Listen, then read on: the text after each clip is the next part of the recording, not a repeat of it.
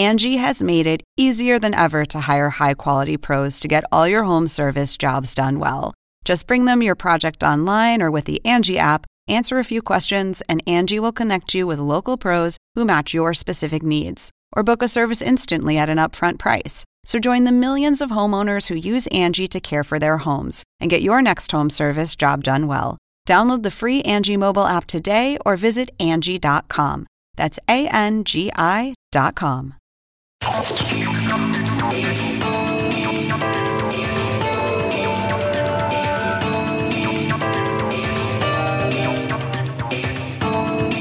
Hola, ¿qué tal? ¿Cómo les va? Soy Andrés Oppenheimer. Gracias por estar con nosotros.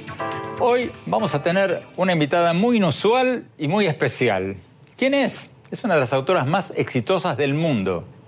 Su trilogía, Fifty Shades of Grey, o Las 50 Sombras de Grey, fue traducida a más de 50 idiomas y ha vendido más de 150 millones de ejemplares.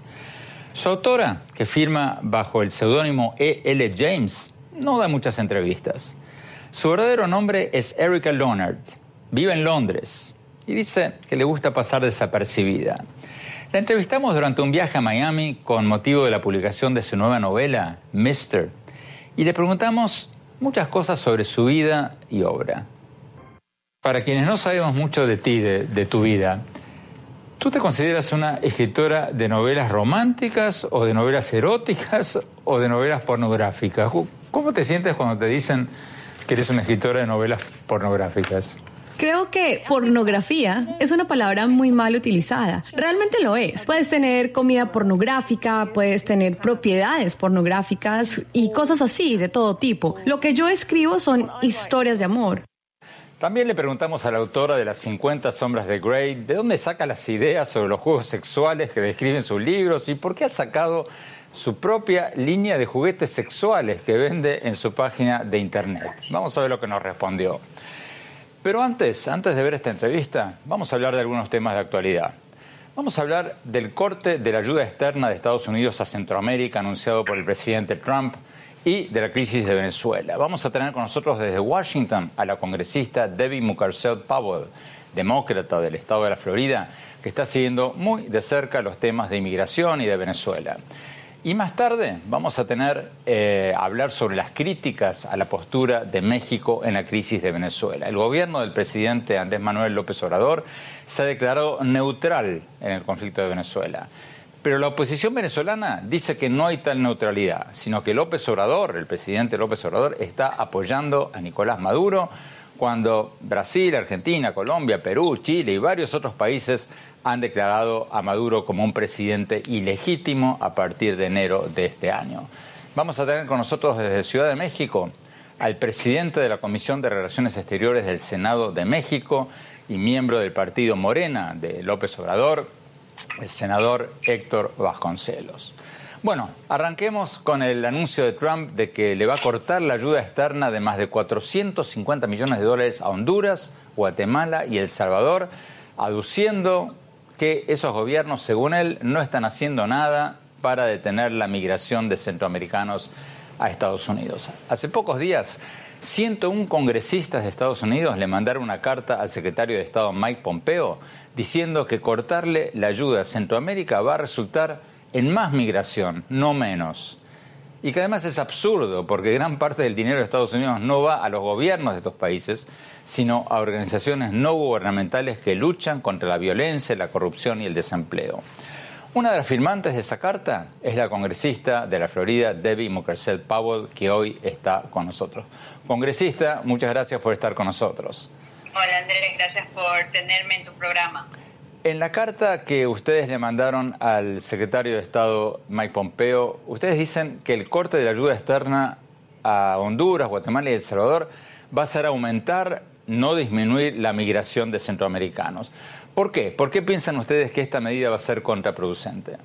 Mira, eh, nosotros pasamos esta medida, bueno, el Congreso pasó esta medida en el 2015 cuando estábamos viendo el aumento de las familias que estaban viniendo a la frontera.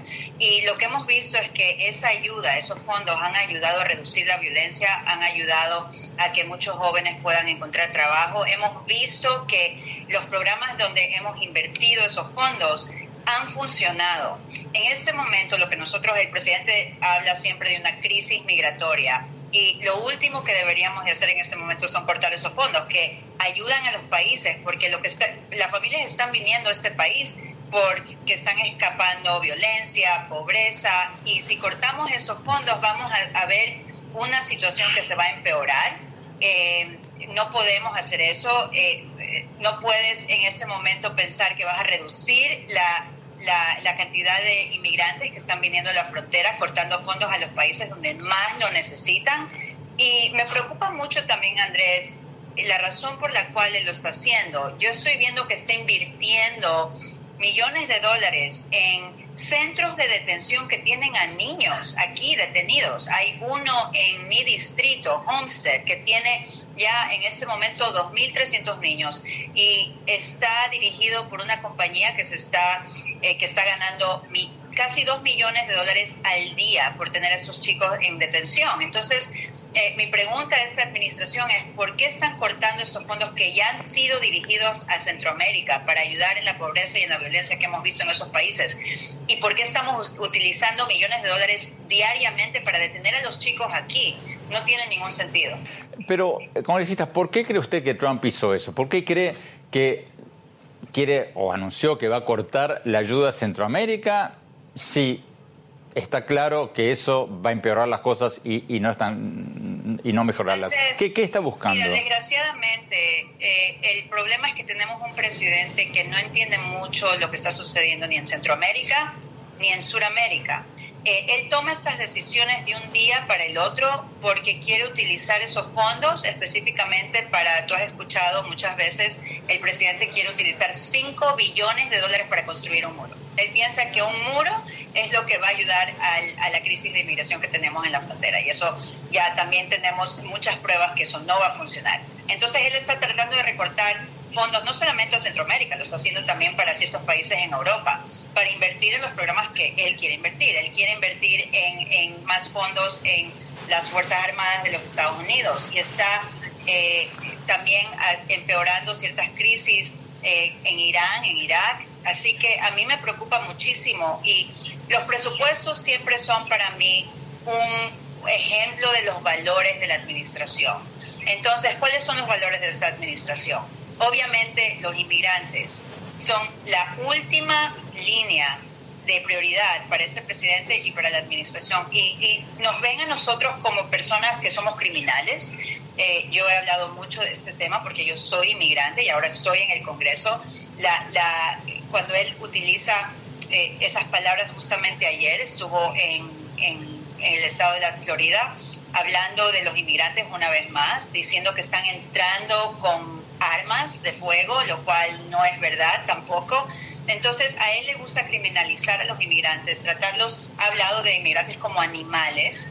Entonces, obviamente la prioridad de él no son los países de Centroamérica, es por eso que quiere recortar esos fondos y los quiere utilizar para otras cosas que para él son importantes, como un muro, que obviamente no es algo efectivo ni va a controlar la situación ni mejorar la situación en la frontera. Tenemos que ir a un corte. Cuando volvamos, seguimos hablando sobre migración, Venezuela y luego la entrevista con la autora de Las 50 Sombras de Grey. Ya volvemos. Muchas gracias por seguir con nosotros. Antes de ir a la entrevista con una de las autoras más exitosas del mundo, la autora de Las 50 Sombras de Grey, sigamos hablando sobre migración y sobre Venezuela con la congresista Debbie McCarcel Powell. Congresista, estaba viendo hace pocas horas un gráfico sobre los venezolanos que se han ido al exterior y veo que hay casi 1.300.000 en Colombia, por lo menos 750.000 en Perú, pero no tantos en Estados Unidos. ¿Qué está pasando aquí? ¿El presidente Trump está evitando que vengan o, no vienen o qué, pasa? Eh, bueno, hay, dos cosas. Una de ellas es que este presidente no está procesando ningún tipo de, pedido de asilo a los venezolanos y también he escuchado que ha deportado a los venezolanos de aquí. Entonces, una de las cosas que yo he dicho y que le estoy pidiendo a esta administración, yo tomé el liderazgo de escribirle una carta a la administración para que otorgue el TPS a los venezolanos. Si hay algo que podemos hacer inmediatamente en este país es ayudar a los venezolanos que ya están aquí para que puedan tener un estatus legal, para que puedan mantenerse en los Estados Unidos. Obviamente no podemos deportar a venezolanos a un país donde tiene una crisis tan grave humanitaria, donde no tienen alimento, donde no, tienen acceso a medicina. Así que yo pienso que, ha sido eso. Y también quiero eh, mencionar, Andrés, que lo que hemos visto es que el presidente de Colombia, Iván Duque, ha sido un líder en esta crisis y ha abierto su frontera para recibir a los venezolanos. Así que desde que yo comencé aquí en el Congreso, una de las uno de los proyectos de ley de los cuales yo me enfoqué, que pasé de una manera bipartidista, es pedir asistencia humanitaria no solamente para Venezuela, pero los países que están al lado de Venezuela, para Colombia, otros países en el hemisferio, para ayudarlos durante esta crisis humanitaria. Congresista, ¿cuál es el estado de los Dreamers, los soñadores, los más de 700.000 jóvenes que fueron traídos de niños por sus padres a Estados Unidos y a los que no se les está dando residencia, por lo menos permanente. ¿Cuál es el estado de eso que ha estado en el Congreso y, en la Casa Blanca? ¿En qué, está eso?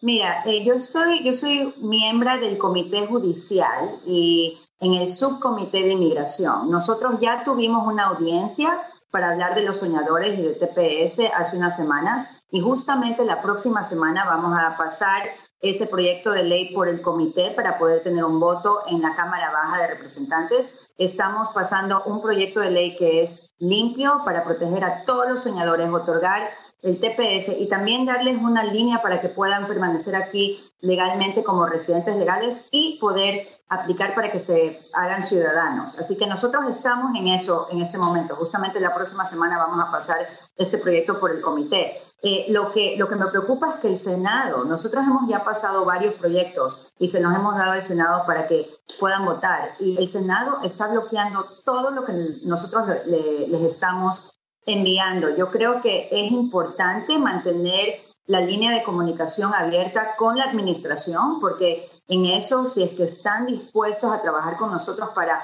ayudar a los soñadores y proteger a los soñadores y darles una permanencia legal aquí, una residencia legal y ciudadanía, yo estoy dispuesta a hacer eso. Y eh, lo que yo he escuchado del Congressional Hispanic Caucus, que es el caucus hispano, que también soy miembro de eso, es que han estado también tratando de comunicarse con Jared Kushner, porque él ha dicho que él está interesado en tratar, tratar de encontrar una solución. Así que estamos dispuestos a trabajar con ellos en eso.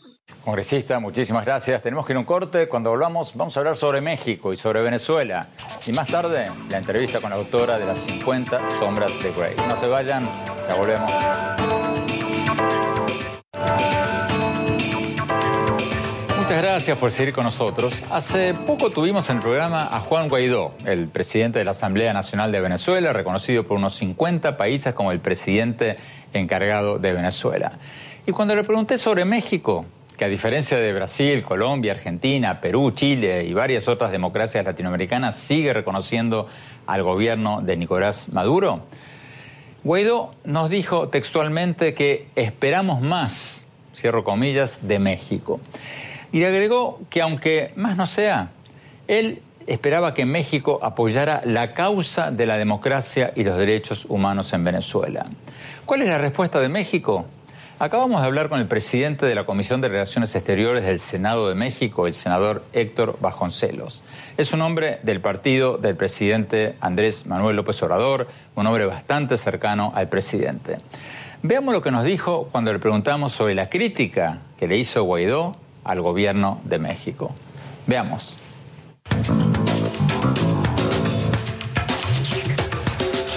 A ver, creo que el señor Guaidó se refiere sobre todo a la causa de los derechos humanos, ¿no? Y ahí es claro que para el gobierno mexicano la vigencia de los derechos humanos en cualquier parte del mundo es absolutamente prioritaria. Lo que pasa es que eh, las cosas en, en Venezuela han ido mucho más allá. Una cosa es defender los derechos humanos y otra cosa es tomar partido por una de dos, eh, por, uno de dos propuestas de gobierno eh, de dos sectores de la población representados por el señor Guaidó y por el señor Maduro. Y ahí sí México considera que cualquier intervención, en vez de ayudar a la solución del conflicto, empeora las circunstancias. Por eso nosotros hemos insistido a lo largo de todos estos meses en un concepto muy sencillo, pero creo yo que muy importante.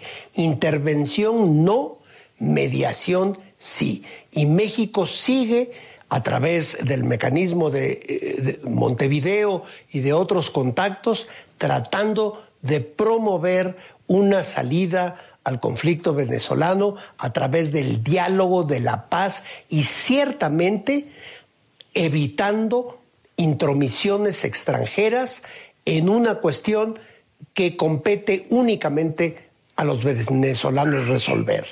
Senador, 42 senadores de México, encabezados por usted, sacaron una declaración expresando lo que ustedes dicen, abro comillas, el más enérgico repudio a cualquier posible intervención extranjera, cierro comillas.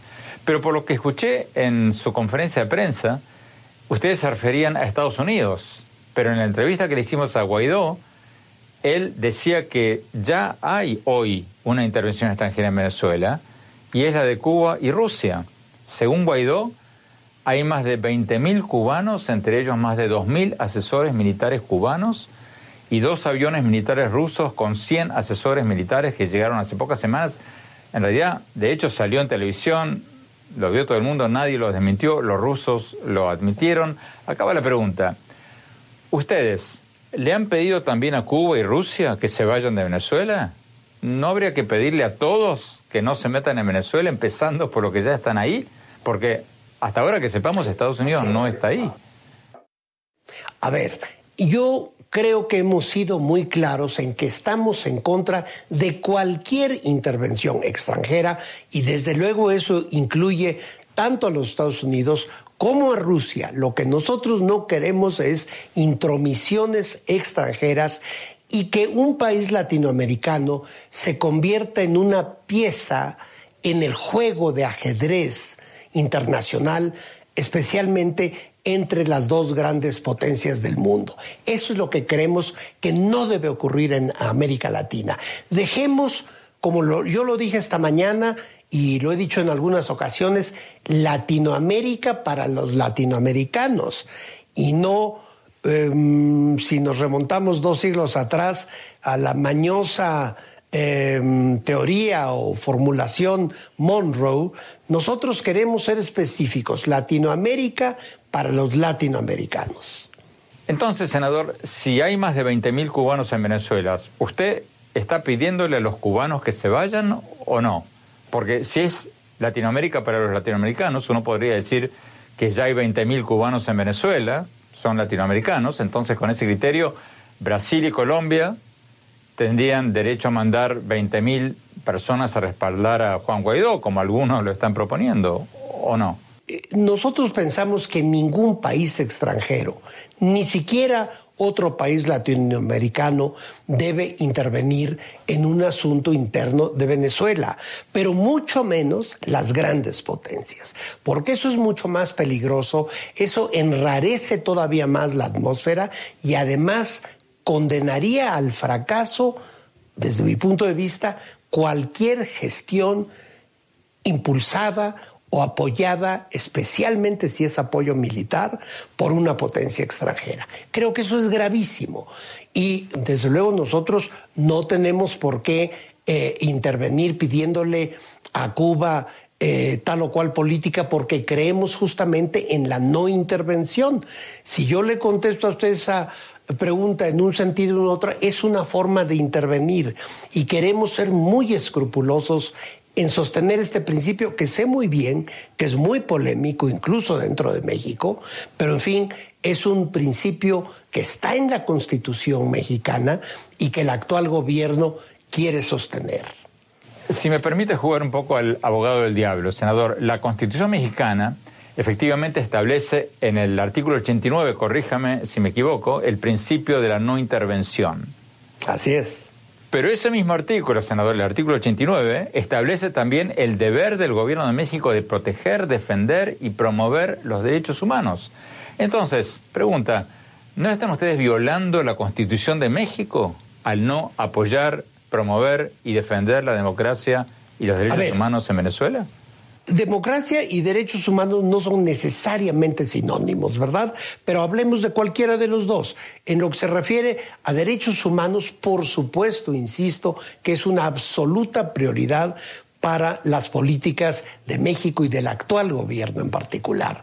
Pero hay vías de contribuir a que mejore la condición de los derechos humanos en Venezuela en cualquier parte. Y creemos que esa vía es la mediación, ofrecernos como mediadores. Ahora bien, para mediar en cualquier conflicto se necesita no estar aliado a ninguna de las partes. Esa es nuestra filosofía y eso es algo en lo que yo personalmente creo profundamente también, por razones históricas. Todo esto tiene que ver evidentemente con la historia de América Latina y con toda una tradición en que para hacerse, para ser América Latina ha tenido que defenderse de toda suerte de intromisiones extranjeras. Eh, si nos remontamos al siglo XIX, XX, etcétera, la historia de América Latina es la historia de la resistencia a las intervenciones extranjeras. Por eso me parece a mí que es tan importante defender ese principio, aún en medio de una crisis tan compleja, tan eh, trágica, diría yo, como es la eh, venezolana. Y digo trágica porque cuando las cosas llegan en cualquier sociedad a polarizarse a tal grado, creo yo que todos podemos deplorar ese hecho, porque además es un hecho muy peligroso. Cuando la extrema polarización ha llevado en otros casos, en otros momentos históricos, a guerras civiles incluso. Ok, senador, hablemos de historia, hablemos de la historia. Usted dice que no quiere criticar a Cuba o no quiere meterse en los asuntos internos de Venezuela. Pero ¿no hay cierta hipocresía en esta postura de la no intervención? Porque los presidentes que más admira el actual presidente López Obrador intervinieron abiertamente en asuntos externos de otros países. El expresidente Lázaro Cárdenas apoyó abiertamente a los republicanos en la Guerra Civil Española, rompió relaciones con Franco, algo que me parece fantástico. Los expresidentes Luis Echeverría y López Portillo tomaron partido abiertamente por las víctimas de las dictaduras de derecha en Chile y Nicaragua, lo que también me parece muy bien. Rompieron relaciones con Pinochet y con Somoza. Entonces, ¿no están ustedes justificando intervenciones contra dictaduras de derecha, pero oponiéndose a intervenciones contra dictaduras de izquierda? ¿No hay un poco de hipocresía política en esta postura actual de México? O sea, intervención cuando nos gusta y no intervención cuando no nos gusta. A ver, yo creo que ahí habría dos posibles respuestas, una de corto plazo y una de más largo aliento. La respuesta corta que yo le podría dar, pero que es muy también mañosa, eh, sería decirle, aquellos fueron otros gobiernos, nosotros no podemos responder por la ah, política exterior de México hace 30, 40, 50, 60 años. Pero no, yendo más a fondo, creo que también hay que considerar otro factor. Me parece a mí que también un gobierno para, en su actuación internacional tiene que contar con un cierto consenso dentro de la sociedad mexicana. Y en este momento desde mi perspectiva, el consenso es mayoritario a favor de la no intervención. A diferencia de otros momentos, estoy pensando quizá en el caso de la Guerra Civil Española, donde un muy amplio y muy importante segmento de la sociedad mexicana favorecía el tratar de apoyar al gobierno legítimamente constituido, por cierto, que era el gobierno republicano español. Entonces hay matices y hay diferencias. Estas cuestiones son evidentemente difíciles, ¿no?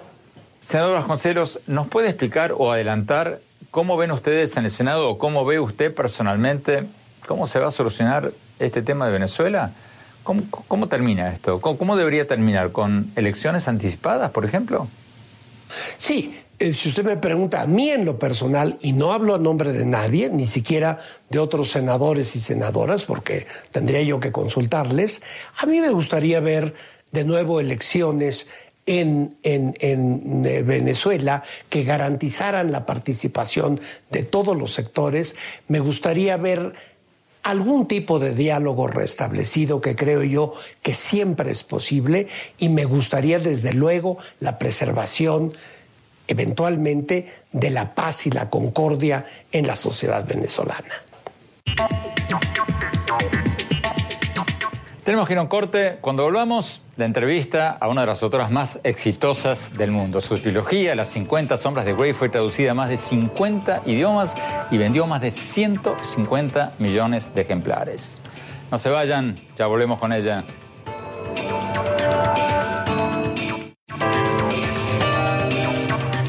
Gracias por seguir con nosotros. Hace pocas horas entrevistamos a una de las autoras más exitosas del mundo, que escribe bajo el seudónimo E. L. James. Es la autora del famosísimo libro Las 50 sombras de Grey, uno de los libros más vendidos de la historia. Muchos la consideran una escritora pornográfica, o más precisamente una autora que escribe porno para mujeres. Ella dice que no, que es otra cosa. Acaba de sacar un nuevo libro. Nos fascinó tenerla con nosotros en nuestro estudio porque es una mujer que da pocas entrevistas, muchos nunca le han visto la cara. Veamos la entrevista.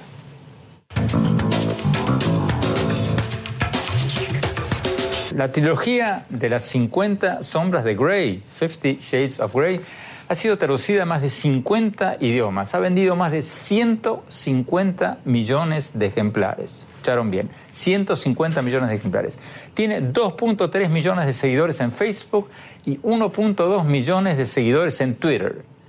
Y la nueva novela de la misma autora, The Mister, ya encabeza el listado de bestsellers del New York Times.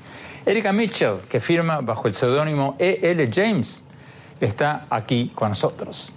Erika, gracias por estar con nosotros. Antes que nada, ¿cómo tengo que llamarte? Erika y el James. Erika, está bien para mí. ¿Por, qué escribes con un seudónimo? Bueno, cuando empecé a hacer esto, pensé que seguiría trabajando en televisión y escribir sería como un hobby. Entonces pensé que para dividir esas dos personalidades tendría un seudónimo. Siempre me presento como Erika Mitchell y quiero decir que una de las cosas por las que es maravilloso ser mujer de mediana edad y con unos kilos de más es que al final pasamos desapercibidas y la gente no está particularmente interesada en ti o en lo que haces. Aprecio el anonimato que viene con todo eso. Tu madre es inmigrante chilena, ¿verdad? ¿Cómo, es eso? ¿Cómo, llegó a Gran Bretaña? Sí, ella es chilena y todavía está con nosotros. ¿Cómo emigró? ¿Emigró de grande o, de pequeña? Creo que ella tenía 17 años cuando llegó a Reino Unido. Su hermana había estado en el Reino Unido gracias a un viaje organizado por el Consejo Británico. Mi tía, mi amada tía, a quien está dedicado el libro Mister, miró con un grupo de compañeros de estudios al Reino Unido y conoció a mi tío. Decidieron casarse, se casaron en Chile, fueron a vivir a Chile y mi madre terminó viviendo en Chile con ella y después se vino a Gran Bretaña. ¿Y has ido a Chile? ¿Has ido a visitar a Chile recientemente? Sí, lo he hecho. Es un país impresionante. Fuimos a Santiago, bajamos a Puerto Montt, recorrimos la región de los lagos, Valdivia, Osorno. ¿Pero has sido ya como la escritora de 50 sombras de Grey o, o en tu vida anterior? No, no, no, no, no. Lo hice en mi vida pasada, cuando mi padre todavía estaba con nosotros. Fue un viaje para recordar toda la vida. Erika, para, para quienes no sabemos mucho de ti, de, tu vida, ¿tú te consideras una escritora de novelas románticas o de novelas eróticas o de novelas pornográficas? ¿Cómo te sientes cuando te dicen que eres una escritora de novelas pornográficas? Creo que pornografía es una palabra muy mal utilizada. Realmente lo es. Puedes tener comida pornográfica, puedes tener propiedades pornográficas y cosas así de todo tipo. Lo que yo escribo son historias de amor. No las concibo particularmente como de romance o eróticas. Creo que cuando las personas se enamoran tienden a tener relaciones sexuales. Así que es básicamente de lo que escribo. En tus libros tú describes los juegos sexuales sadomasoquistas de tal manera que muchos nos preguntamos si surgen de investigaciones que tú has hecho o, de tu experiencia privada. ¿De, dónde sale todo este conocimiento?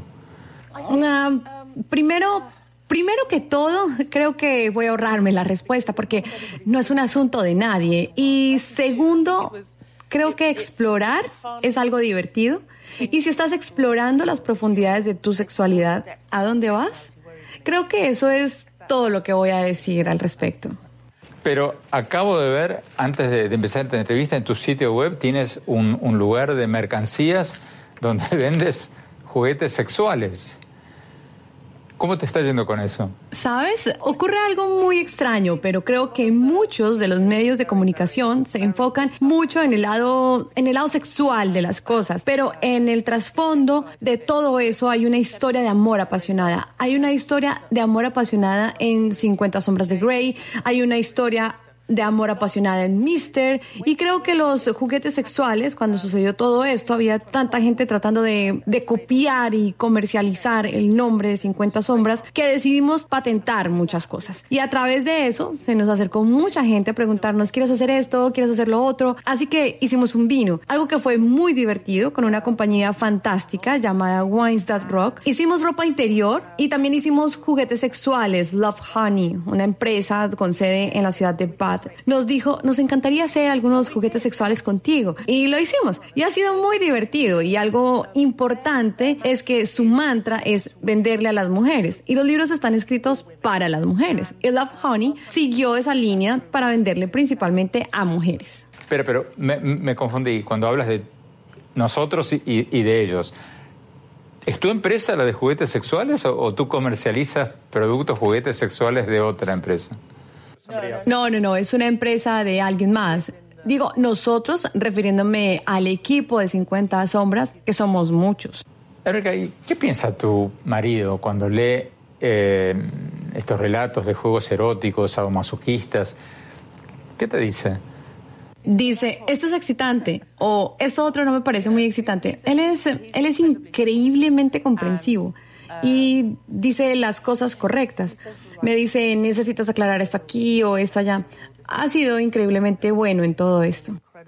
Tu marido también es escritor. Lo es. Él es el escritor de la familia. Él es el que tiene el talento en la familia. Tenemos que ir a un corte. Cuando volvamos, seguimos con la entrevista con la autora de las 50 Sombras de Grey. No se vayan, ya volvemos.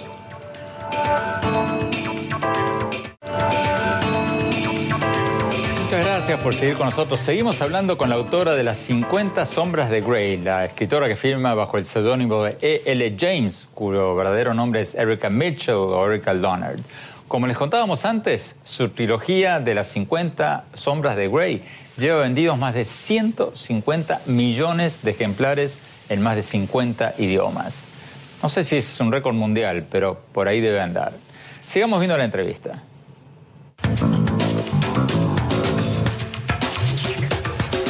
¿A qué le atribuyes que tus novelas se hayan convertido en un fenómeno editorial mundial?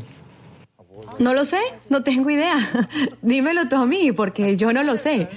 En cierto modo, no me gusta vanagloriarme y centrarme mucho en mis libros. Hay tanta gente que lo hace y se pregunta por qué tuvieron tanto éxito. Francamente, yo también me lo pregunto. Pero recientemente he estado pensando que lo que me motivó es que no abordamos el deseo femenino en general. Y creo que mm, el éxito de estas historias es que tratan sobre el deseo femenino y tal vez por eso despegaron. No sé, dímelo tú, tú dímelo. No esperabas que esto pasara, pero tú estás en la industria, eras una productora, escritora, o sea, trabajabas en el mundo de la, de la televisión.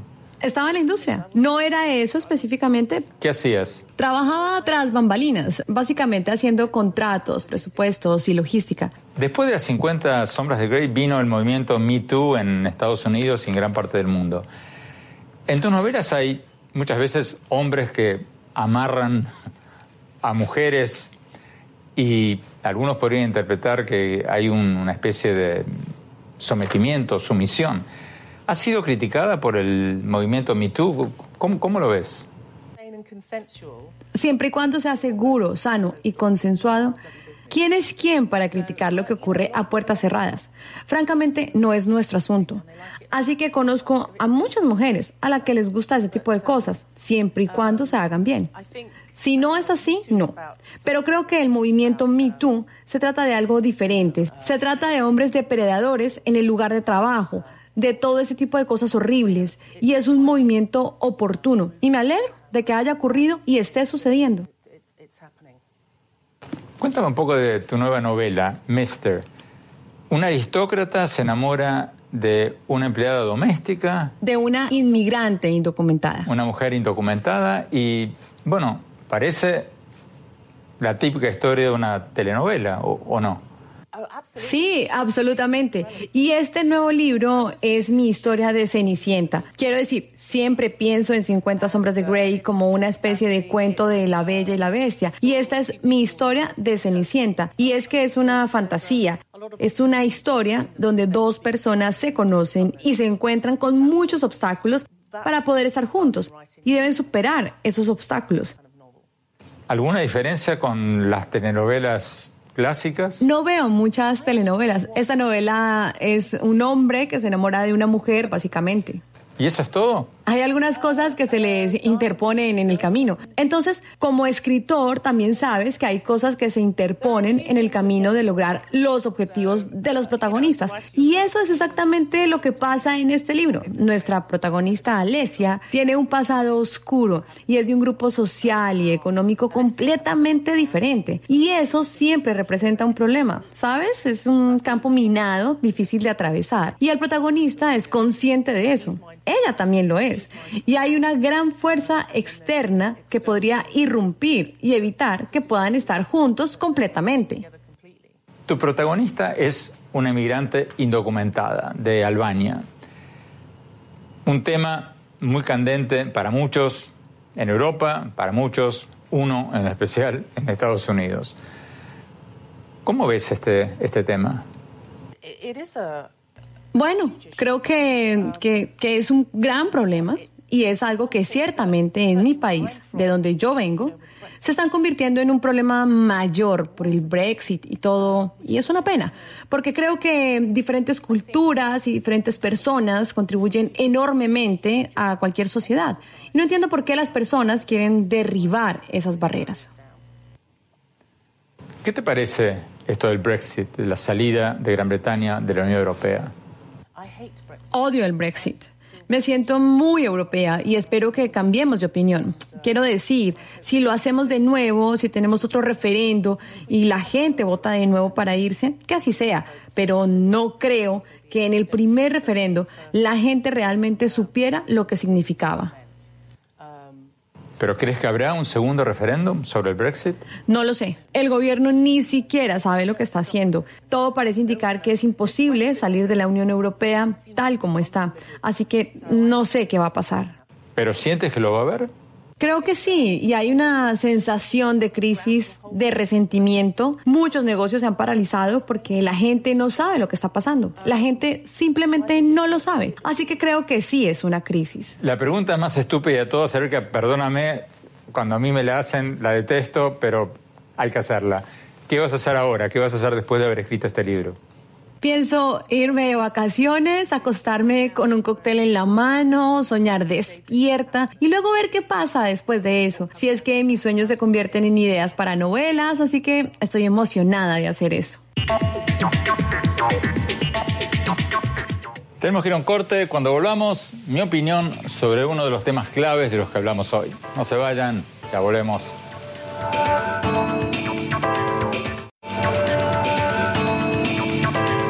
Gracias por seguir con nosotros. Mi reflexión sobre el tema con el que abrimos el programa de hoy. Como les comentábamos al principio del programa, el presidente Trump recientemente anunció que va a cortar la ayuda externa de Estados Unidos a Honduras, Guatemala y El Salvador.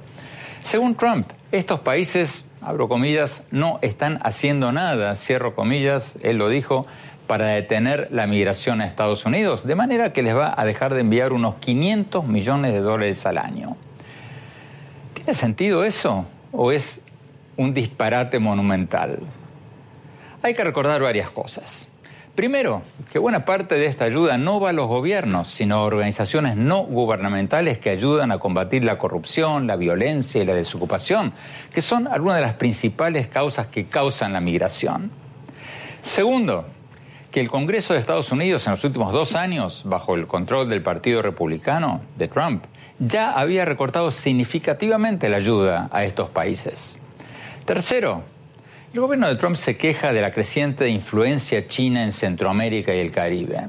Pero, tal como lo sugirió el presidente electo de Panamá, Laurentino Cortizo, en una entrevista a la agencia Reuters, si Estados Unidos sigue sin prestarle atención a Centroamérica y el Caribe, cortándole fondos, el principal beneficiario va a ser China.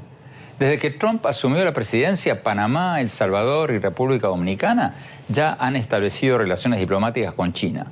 Y los chinos están haciendo cada vez más inversiones en esos países. Entonces, ¿no es contraproducente esta decisión de Trump de cortar la ayuda exterior a Honduras, Guatemala y El Salvador? ¿No es un disparate total? ¿No va a ser aumentar en lugar de disminuir la migración a Estados Unidos? ¿Y por qué lo hace Trump? ¿Será para deleitar a su base, como cuando dijo que algunos países centroamericanos y caribeños eran países de... Bueno, dejo puntos suspensivos, no voy a pronunciar la palabra en el aire que él dijo. La única explicación que encuentro es que ese corte de ayuda a Centroamérica es para contentar al sector xenófobo y anti-inmigrante que forma parte de la coalición de la base que lo apoya. Si hay otra explicación, que por favor la Casa Blanca nos ponga a disposición algún alto funcionario o funcionaria para que nos lo explique, porque la verdad no se entiende si se recortan los fondos para combatir los problemas de fondo que hacen que la gente se vaya de sus países, la violencia, la corrupción y el desempleo en Centroamérica, lo que probablemente pase es que se vaya más gente, no menos, a Estados Unidos. Bueno, muchas gracias por habernos acompañado y los invito a visitar mi página web en el sitio de internet andresopenheimer.com si se registran ahí, les vamos a mandar por email mis últimas columnas del Miami Herald y nuestros más recientes programas de televisión. Les recuerdo la dirección, es andresopenheimertodoseguido.com. Y síganos en Twitter, en arroba OpenheimerA y en nuestra página de Facebook y ahora también en Instagram, en Andrés Oppenheimer Oficial. Gracias, muchas gracias por habernos acompañado. Hasta la semana próxima.